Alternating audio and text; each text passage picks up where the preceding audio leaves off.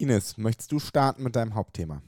Ja, ich, ich fange ja mal mit Fallbeispielen an. Und äh, diesmal ist es, wir fangen ein bisschen traumatologisch an. Also.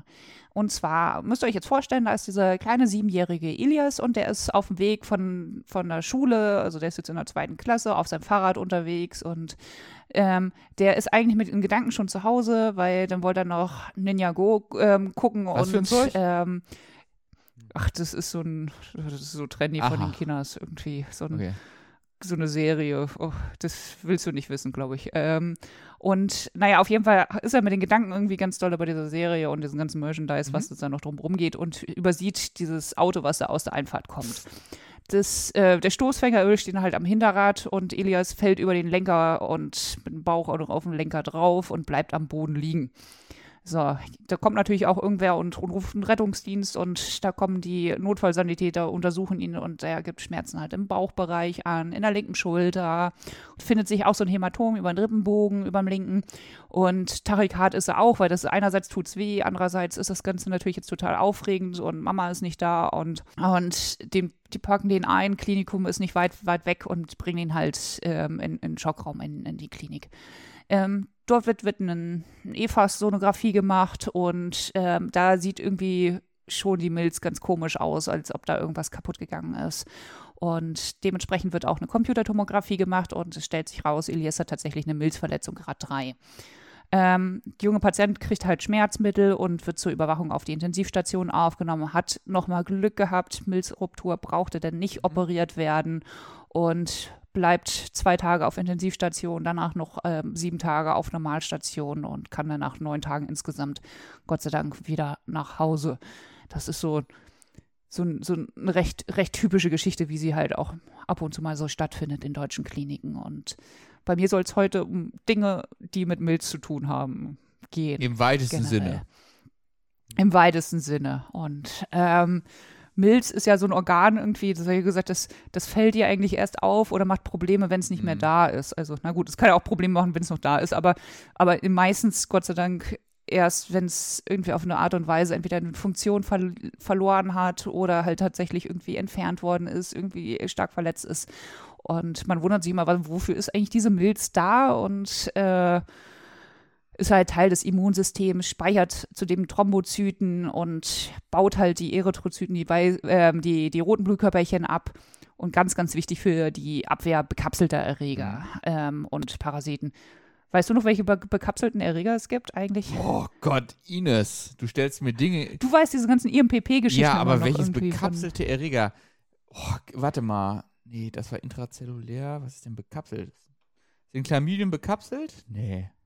Nee, die sind Ja, genau, intrazellulär. intrazellulär, genau wie, ähm, oh Gott. Also so Pneumokokken, Meningokokken, Hämophilus, Influenza B. Wie weit bist du ä- eigentlich mit dem ABS-Experten gerade? drei Teile und äh, ich muss jetzt demnächst mal mit dieser Also, Arbeit ich, also anfangen. ich mache erst den zweiten Teil jetzt nämlich. Ja, okay, das erklärt es. Oh, ja. Ach, ne. Na gut, und auf jeden Fall diese Immunabwehr Mhm. funktioniert nicht so richtig. Kann ja mal einmal, mal spoilern, warum, warum ich äh, überhaupt dazu kam, jetzt dieses Thema zu haben. Und zwar hatte ich eine Patientin in, äh, so, so prästationär aufgenommen, die wollte auch, glaube ich, irgendeine Prothese oder irgendwas ähnliches haben. Und nachdem sie ähm, sehr kompliziert irgendwie erst ihren Medikamentenplan rausgerückt hatte, diese Anamnese also wirklich unheimlich schwer gewesen ist, rückte sie dann raus, dass irgendwann mal in der Vergangenheit ihre ja, wie heißt es denn, ihr, ähm, nach irgendeiner Gallen-OP irgendwas da auch schiefgelaufen ist und sie splenektomiert Mhm. worden war in der Vergangenheit. So, und wir kontrollieren ja auch immer, immer diese Covid-Impfnachweis und ähnliches, ne? Und dann gucke ich so durch und denke so, hey, da sind ja null andere Impfungen ja eingetragen. Irgendwie, sag mal, hast du die überhaupt gekriegt, ne? Und die so, ja, das ist schon gemacht worden und der Hausarzt hat da auch. Und dann denke ich so, ja, hast du die auch mal wieder auffrischen lassen? Die Patientin so, nee. Und ich so, was? So, Dass was sie noch leben! Oh Gott! was man so macht, fe fehlendes Wissen durch Empörung zu über übertünchen. Äh, kommen wir gleich nochmal ein bisschen zu, weil es ist doch gar nicht so doll, wie, wie, wie ich mir das jetzt gedacht hatte. Auf jeden Fall war die im Nachhinein durchgeimpft irgendwie und war, war halt nicht das große Problem. Aber du hast erstmal ein Fass aufgemacht. ja, ja, so ein bisschen schon, aber naja, ist mir im Nachhinein vielleicht ein bisschen halb unangenehm. Auf jeden Fall habe ich gedacht, wäre jetzt vielleicht doch mal das Thema, sich da ein bisschen mehr Ja. einzulesen. Wahrscheinlich kommt jetzt in nächster Zeit nie wieder oder in den nächsten fünf Jahren keiner mehr, der splenektomiert ist.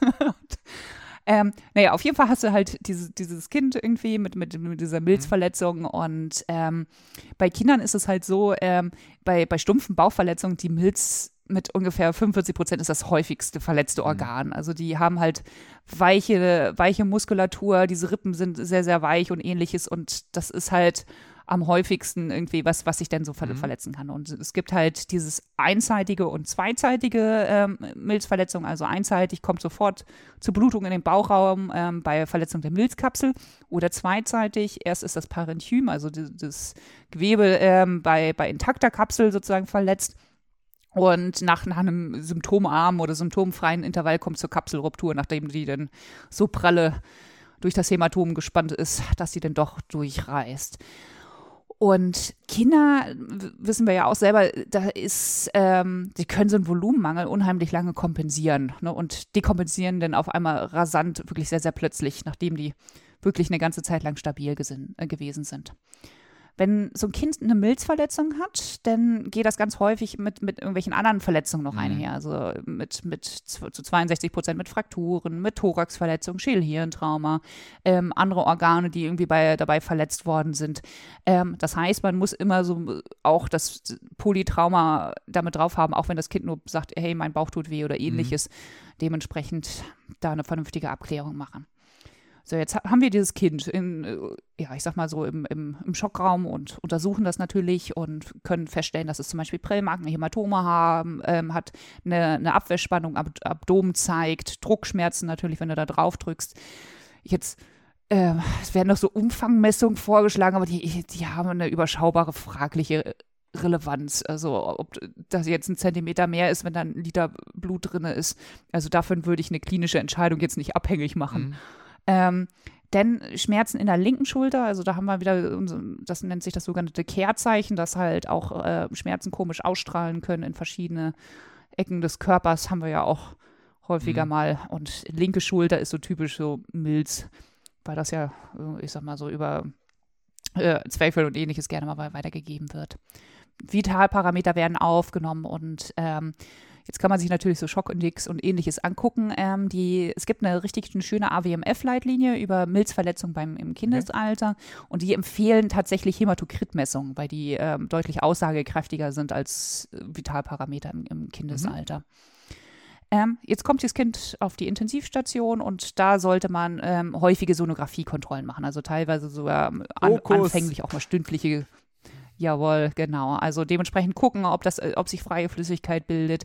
Diese Parenchymverletzung direkt von der Milz, die kannst du, die kannst du kaum ganz, ganz schlecht differenzieren, weil der halt die gleiche Dichte hat wie das Hämatom und das Parenchym. Da kennt man ja dieses, dieses, Mhm.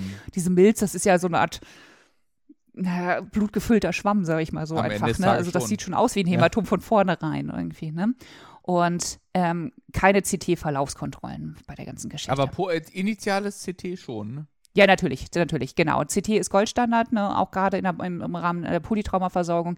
Klar, wir versuchen ja sonst immer einen Strahlenschutz einzuhalten, ne, aber, ähm, aber wenn dann, ich sag mal so, äh, ob da jetzt zum Beispiel eine Schwangere kommt oder eine, ähm, ein Kind oder ähnliches, wenn das ein Polytrauma hat oder, ein- ich sag mal so, die Kriterien irgendwie ähm, dafür, dann gehört das ins CT und da ist der Strahlenschutz auch irgendwie so ein bisschen nach, also zu vernachlässigen bei der ganzen Geschichte. Da führt man manchmal so ein paar komische Diskussionen oder ähnliches, aber letztendlich muss man sich da, da tatsächlich durchsetzen und das CT machen, also, Also mit großzügig wem Indikationen dafür stellen. Weil ich habe auch schon in anderen Schockräumen. Mit dem Radiologen. Genau, ja, ich habe schon Du hast ja, ähm, wenn du, wenn du ähm, unfallchirurgisch oder ähnliches im Schockraum machst, ähm, dann hast du ja die, die Notfallfachkunde Mhm. üblicherweise für, für konventionelles Röntgen. Aber die, die Fachkunde für CT-Diagnostik ist ja als, ich sag mal, Nicht-Radiologe nicht zu kaum ja, zu ja. erwerben, muss man einfach sagen. Da musst du ja, wer weiß, wie viele CTs selbstständig beurteilt haben. Und das geht, glaube ich, nur, wenn du mal in der Radiologie richtig Vollzeit Mhm. gearbeitet hast irgendwie. Das heißt, du musst die Indikation natürlich, ähm, klar, du untersuchst, stellst sie, musst die aber gegenüber dem diensthabenden Radiologen sozusagen begründen, Mhm. muss man sagen. Der, dessen Aufgabe ist es einerseits, äh, zu sagen, hey, ich möchte nicht, dass sich dieses Gerät so abnutzt irgendwie Ja. und äh, ähm, den, den Strahlenschutz natürlich wieder in den Vordergrund, äh, um se- auch seine Arbeitslast irgendwie so ein bisschen zu reduzieren. Ähm, muss denn ein bisschen gegenhalten und da führt man ta- tatsächlich teilweise Diskussionen, Mhm. äh, die manchmal ein bisschen sehr anstrengend sind. Ähm, gerade am Anfang hatte ich mir, glaube ich, dann äh, gerne mal einen Oberarzt oder einen Pädiater dazugeholt, der dann natürlich irgendwie das Gleiche gesagt hat und dann haben wir dann doch die CT-Untersuchung gemacht. Aber manchmal wird es halt ein bisschen rausgezögert. Es macht Sinn, tatsächlich äh, noch eine, eine Thorax-Untersuchung zu machen, entweder jetzt zum Beispiel ein Röntgen oder gegebenenfalls auch ein CT-Thorax im Rahmen zum, zum Beispiel einem Polytraumascan, wenn, wenn der Unfallmechanismus und die, die Untersuchung das so hergibt. Ähm, MRT äh, dauert lange, ist kompliziert, gerade mit irgendwie ein Kind, kennen wir ja selber, wenn wir da hingehen, ist aber prinzipiell möglich, wenn ich natürlich ein hämodynamisches, stabiles Kind habe, was jetzt nicht äh, dekompensiert. Das ist MRT frei ist und nicht irgendwo die Kapazitäten dargegeben, kann man das natürlich mhm. machen irgendwie. Aber sonst geht ein CT natürlich deutlich schneller und ist ja, und das beim MRT halt meistens das Problem, wenn es jetzt nicht so ein krasses Polytrauma ist, ne, dass jetzt intubiert kommt, mhm. dass du eigentlich erstmal eine Narkose brauchst, ne, beim Kind. Ja, ja, genau, beim, beim kleinen Kind. Es gibt viele, die das auch schon so mitmachen, aber äh, äh, die Strukturen sind einfach nicht, nicht genau. geeignet, meiner Meinung nach, dafür, für so eine Akutversorgung. Wenn ich nachher die, die Kontrollen machen, ähm, sonografisch macht sowas wie ein Contrast Enhanced Ultrasound, also dieser CEUS oder wie auch immer dann man das ausspricht, kann da auch sehr hilfreich sein zur Verlaufskontrolle. Die Einteilung der Milzverletzung basiert auf der CT-Untersuchung. Und da hat sich die American Association of uh, Surgery of Trauma ähm, ähm, quasi eine Einteilung überlegt, die halt äh, Grad 1 bis 5 geht, unterteilt wird in Hämatom oder Lazeration. Also Hämatom, das dann meistens irgendwo subkapsulär sitzt und äh, ich sag mal bei Grad 1 nicht zunehmend ist, unter 10 Prozent der Oberfläche ist, ähm, bei Grad 2 10 bis 50 Prozent oder halt bei Grad 3 über 50 Prozent der Oberfläche und expandierend ein, einhernimmt. Ähm, oder halt auch schon ein rupturiertes subkapsuläres oder parenchymales Hämatom einhergeht. Und zum Schluss, Grad äh, 4 und 5 sind nur noch die Lazerationen. Das heißt, ähm, Grad 4 sind die segmentalen oder Hilusgefäße ähm, eingerissen. Also das heißt, ein Teil der Milz wird nicht mehr richtig äh, vaskularisiert und es sind aber ähm, also mehr als ein Viertel sozusagen betroffen bei Grad 4. Ne? Und bei Grad 5 ist halt vollständig zerrissene Milz mit Hilusgefäßen, ähm, äh, Hilusgefäßverletzung und die die Milz halt mhm. halt komplett devaskularisiert. Und das ist halt die Einteilung. Und meistens läuft das so, ähm, man hat ein Polytrauma, schickt die in, ins, ins CT, scrollt sich dann schon mal durch die Bilder und hat ja noch keine, keine, äh, ich sag mal so, keinen Befund vom Radiologen oder ähnliches, denkt so, huch, verdammte Axt, da ist ja ganz schön was kaputt, sagst dem, dem Viszeralchirurgen Bescheid, der zuckt ein bisschen mit der Schulter, sagt, ist gar nicht so wild, will da gar nicht ran. und ähm, du denkst immer noch irgendwie, warum will er das jetzt nicht? Und aber äh, ähm, es zeigte sich sozusagen, dass die konservative Therapie in über 90 Prozent der Fälle bei Milzrupturen möglich ist. Das heißt, ähm, okay. äh, ich glaube, kanadische Daten haben sogar 97 Prozent der Milzverletzungen, also wirklich als konservativ gehabt. Da war ein ziemlicher Paradigmenwechsel mhm. in den, ich weiß nicht, wann der genau stattgefunden hat, also vor, auf jeden Fall vor meiner Zeit. Ich kenne es halt auch nur so, dass, dass du wirklich sehr, sehr selten jemand tatsächlich mal operativ, ähm, na gut, wenn er freie Flüssigkeit im Bauchraum hat oder ähnliches, gleich, gleich operativ versorgst, ähm, aber eine rein, reine Milzverletzung in den meisten Fällen tatsächlich konservativ versorgt wird. Therapeutisch, also intensive Überwachung. Das heißt, obligat ab Grad 3 Verletzungen ähm, mindestens so 48, besser 72 Stunden Bettruhe. Der soll sich mal möglichst nicht so viel bewegen. Und danach noch fünf bis zehn Tage nach stationär, also stationäre Überwachung. Mhm. Denn in den niedrigen Graden 1 bis 2 körperliche Schonung 4 äh, bis 6 Wochen und ab Grad 3, also wirklich 2 bis, bis 4 Monate, einfach wirklich kein, kein Sport, keine wilde Dinge machen.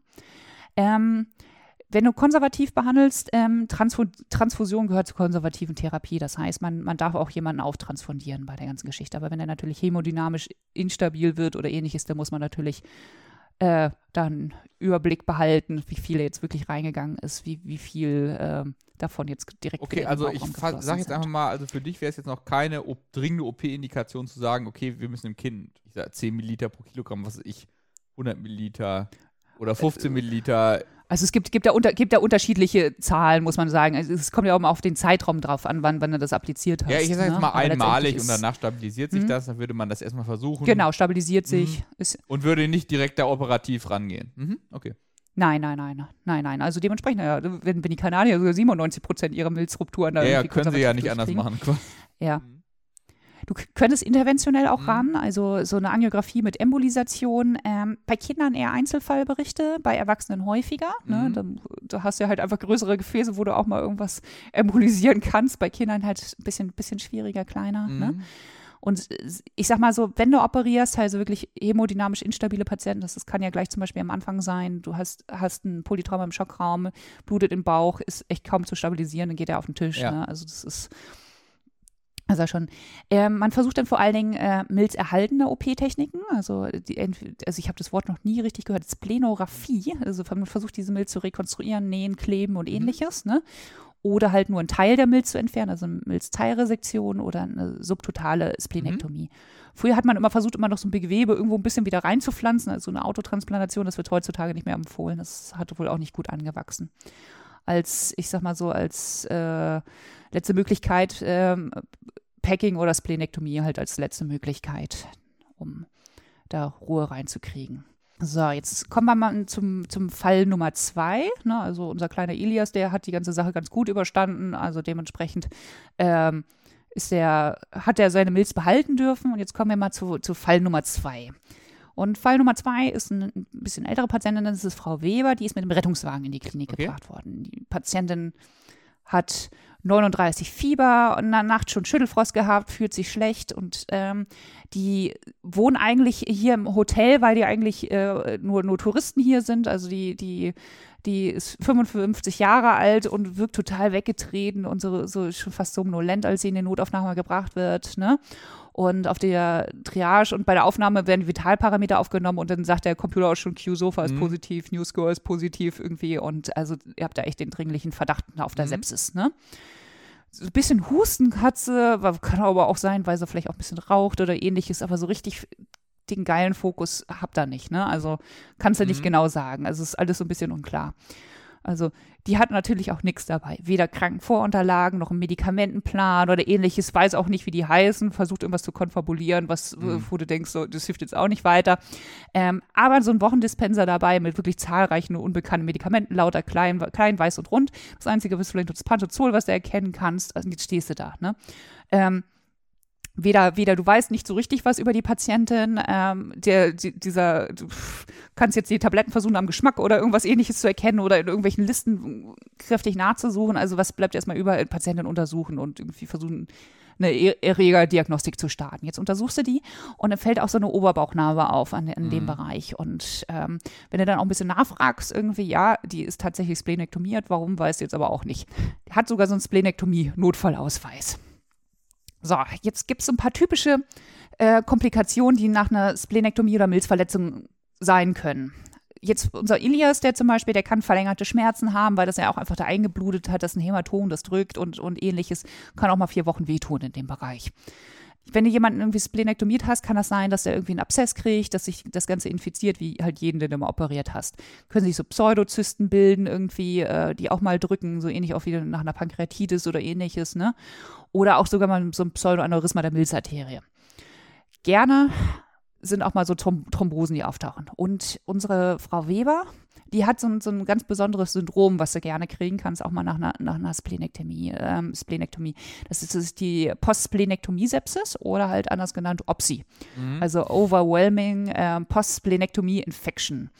Und das ist wirklich eine fulminante Sepsis. Die geht mit einer Letalität 50 bis 70 Prozent einher, je nachdem, wo du, wo du halt nachguckst. Und die verschlechtern sich innerhalb von Stunden. Also da ging es vielleicht abends noch so semi-gut, irgendwie ist dann zu Bett gegangen, konnte die Nacht irgendwie überhaupt nicht schlafen, hat sich da irgendwie Zähne klappernd im Bett gelegen irgendwie und dann ist die wirklich von diesen unspezifischen Beschwerden, also Malaise, äh, Fieber, Schüttelfrost, manchmal auch so ein bisschen abdominelle Symptomatik, aber keinen richtig erkennbaren Fokus wirklich in ähm, den fulminanten septischen Schock einhergegangen. Und das ist wirklich innerhalb kürzester Zeit, weil das Immunsystem da nicht vernünftig gegenhalten kann. Wenn jemand splenektomiert ist, ähm, trifft das das meistens in den ersten zwei bis drei Jahren nach der Splenektomie zu. Und vor allen Dingen mehr so ganz so kleine Kinder, Säuglinge, Kinder, Jugendliche, aber halt auch Erwachsene. Die haben ein zehnfach erhöhtes Risiko. Ähm, ähm, meistens halt, wie gesagt, in, ganz in diesen frühen Jahren nach, nach einer Splenektomie. Also das sind 70 Prozent dieser, dieser OPSI-Patienten. Ähm, aber halt, du kannst es auch 40 Jahre nach einer Splenektomie, kannst du es immer noch bekommen. Häufigste Erreger, äh, bekapselte Erreger, ne? also Streptococcus pneumoniae, also unsere Pneumokokken, der Hämophilus influenzae, der ist noch 30 Prozent, also Streptokokken, ähm, Streptococcus pneumoniae, also die Pneumokokken sind es bei 60 Prozent ungefähr. Denn der Neisseria meningitidis und seltener mal so ein Staph aureus, E. coli oder ein gramnegatives Erregerchen. Erregerdiagnostik anstreben, Blutkulturen, respiratorisches Material, Liquoacitis, je nachdem, wo es halt hingeht, Pleurapunktat, gegebenenfalls auch PCR-Diagnostik mal zu gucken wenn, wenn, wenn du schaffst, noch eine Reiseanamnese zu machen, äh, Malaria-Fälle sind auch ganz, ganz krass bei splenektomierten Patienten. Die können auch richtig eskalieren.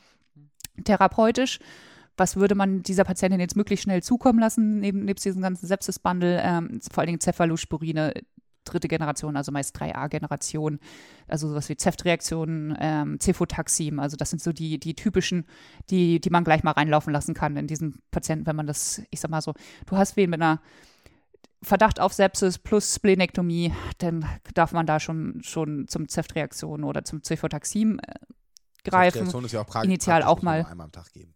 Ja, ja, genau, genau. Und ähm, äh, meistens auch mit gleich mit Gentamicin einmal kombiniert. Das ist, schlägt, schlägt die Leitlinie dafür zu. Also gibt es eine schöne Onkopedia-Leitlinie. Ähm, wenn Kinder splenektomiert sind, dann ähm, kriegen die im, im, in jungen Jahren auch gerne mal äh, eine Antibiotikaprophylaxe und das auch wirklich mal über Jahre, zum Beispiel drei bis fünf Jahre Penicillin ähm, V. Also das wow. sind äh, ja, ja, also das ist, weil, weil halt in diesen ersten Jahren diese, diese, diese äh, Postsplenektomie-Sepsis halt am häufigsten auftreten kann und vor allen Dingen es wirklich die Kinder trifft. Also bei Erwachsenen habe ich das jetzt noch nicht mitgekriegt, dass wir da irgendwie so krass krass versorgt haben, also wirklich über Jahre lang. Also das ist, da, du hast halt Kind noch nicht vernünftig ausgebautes Immunsystem und dann klaust du denen halt auch noch so ein immunologisches Organ, äh, ja, Organ weg. Das äh, verkraften die sonst wirklich ganz, ganz schlecht. Also das kann sein, dass sie jahrelang halt Penicillin kriegen. Wenn sie schlechte Compliance haben, auch mal Depot Penicillin gespritzt irgendwie, ne? Ähm, wenn die jetzt nur subtotal resiziert sind oder äh, was weiß ich, teilresiziert, dann, dann kann man diese Dauer natürlich irgendwie individuell, individuell anpassen. Aber was alle haben sollten, ist so eine, so eine Standby-Antibiotikatherapie. Das heißt, ist da, taucht da irgendwas auf, unklares Fieber oder ein Tierbiss oder ähnliches, dann ähm, sollte man diese Pill in the Pocket, also tatsächlich ein, entweder ein Amoxicillin oder halt beim Tierbiss tatsächlich so ein Amoxiclav dabei haben und das möglichst ähm, frühzeitig reingehen. Das heißt, Kinder und Eltern, PatientInnen äh, müssen aufgeklärt werden darüber, dass diese Gefahr besteht. Ne? Also ich kenne es aus meinem alten Haus, kenne ich es dazu, dass, dass wir da tatsächlich so Zettel für hatten, ähm, was wir den Patienten auch mitgegeben haben. Ähm, die Impfungen ist, sind eigentlich üblicherweise nachher durch den Hausarzt äh, stattgefunden, das nicht gleich postoperativ. Weißt du, vorhin pöbelst du rum, dass du keine Ahnung von Appendix hast, ja, aber von Splenektomie, da kennst du dich aus, ja? Ja, aber das sind ja auch die Polytraumapatienten, ah, okay. ja, wo, ja, okay, die dann mal okay. so ein Organ fehlt. Das ist, und die liegen dann unfachchirurgisch üblicherweise. Der auch noch eine Appendizitis hat? Ständig. Kommt noch häufig. ich kann es nur nicht selber operieren. Gut, okay. Das ist halt nicht mein Tanzbereich, ne? Aber ABS, da geht sie voll steil. genau, Antibiotika, das geht dann wieder. Ja. Naja, auf jeden Fall, die brauchen eine Pille in the Pocket, die brauchen eine Aufklärung, ähm, dass im, im Falle von irgendeiner Infektion, Sepsis oder ähnliches, die, die möglichst frühzeitig halt diese Antibiotika einnehmen sollen und sollten sich auch einen Notfallausweis ausgestellt bekommen den habe ich mal auch verlinkt. Dann ähm, Thromboseprophylaxe nach Splenektomie, die sollte man schon bedenken, weil die haben auch eine tem temporäre Thrombozytose. Das kann manchmal sein, dass sie sogar ein bisschen ASS oder ähnliches im Verlauf brauchen. Aber erstmal reicht erstmal stationäre Low-Dose-Heparinisierung. Nachher, wenn die keine Bettruhe mehr haben, möglichst früh mobilisieren und weil die wirklich Thromboembolien können, die können äh, Fortader-Thrombosen, tatsächlich sogar pulmonale arterielle Hypertonie bekommen durch ähm, postoperative Thrombosen bei der ganzen Geschichte. So, da muss man sich überlegen, ähm, die sollte man auch impfen. Wenn ich jetzt jemanden elektiv irgendwie Splenektomiere oder ähnliches, müssen die diese Impfung Nein. am besten 14 Tage vor der Operation schon fertig gewesen sein. Genau, da, genau. Du kannst jetzt mal einmal sagen, ich habe ja schon ein paar Erreger genannt, die auch gerne diese, diese Splenektom äh, Postsplenektomie, Sepsis auslösen. Gegen was würdest du impfen? Pneumokokken, Meningitis. Meningokokken, ja. Also Meningokokken. Äh, oh, jetzt erwischt du mich. Also sonst natürlich alles. Kle kleines Kind, Epiglottitis, was fällt dir da immer noch ein? Hämophilus, Influenza Aber B. sollte ja mhm. eh, also ich meine, gut, okay. Mhm. Äh, man muss ein, eine gibt es noch, was man jährlich macht eigentlich. Also wir zumindest. Mal gucken. Äh, Grippe, aber es ist kein. ähm, Grippe, genau, weil die gerne ähm, äh, bakterielle Superinfektionen kriegen können. Also dementsprechend, wenn wir jetzt jemanden notfallmäßig splenektomiert haben, dann ungefähr nach zwei bis vier Wochen postoperativ Hämophilus Influenza B, Meningokokken, ähm, Pneumokokken impfen, Grippeimpfungen, die wirklich jährlich wegen, wegen dieser bakteriellen Superinfektionen ähm, äh, machen. Der Impferfolg kann halt etwas geringer nach einer Splenektomie sein. F ja, wenn wir elektiv quasi splenektomieren, sollten das halt 14 Tage vor, der, vor dem Eingriff schon alle diese ganzen Immunisierungen fertig gewesen sein. Richtig Wiederholungsimpfung, da gibt unser, unser Robert-Koch-Institut gibt da nicht wirklich ähm, Empfehlungen raus. Es gibt also ja jährlich die Grippeimpfung.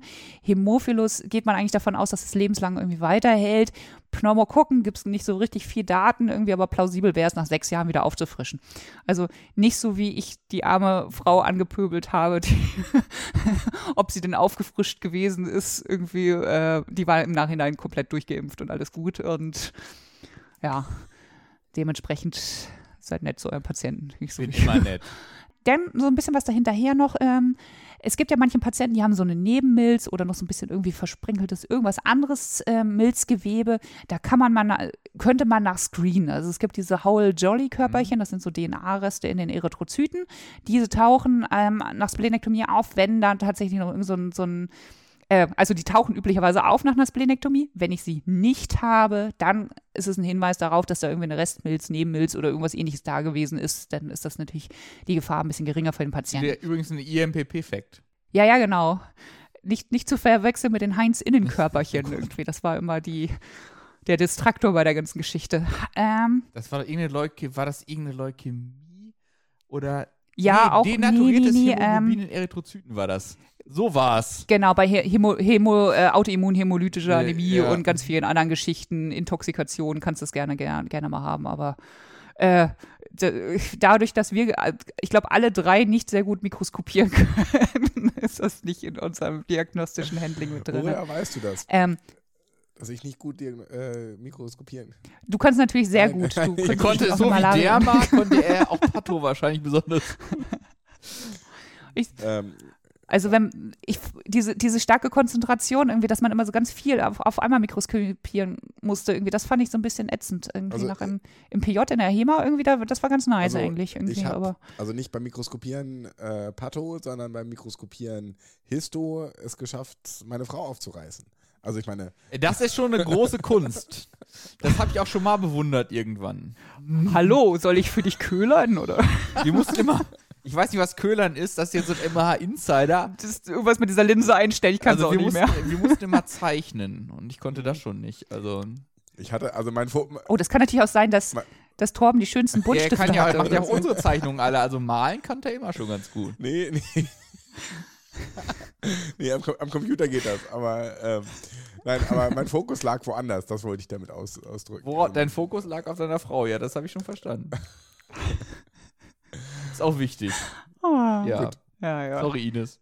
Na gut, also man könnte prinzipiell also nachweisen, dass diese Whole Jolly Körperchen nicht da sind und dann würde es darauf hinweisen, dass da irgendwie ein Restmilz, Nebenmilz oder ähnliches da ist. Sensitiver ist aber so eine Drei-Phasen-Interferenzmikroskopie, äh, das habe ich aber auch keine Ahnung von. Be bezüglich schwere Malariafälle, die sind halt auch nach Splenektomie möglich, dementsprechend Prophylaxe und Beratung in der Reisemedizin ähm, und die Punchlines sind wir jetzt schon zum Ende gekommen. Viele Milzverletzungen können heute, heutzutage konservativ behandelt werden, also über 90 Prozent. Das heißt, äh, Paradigmenwechsel hat da stattgefunden, Gott sei Dank.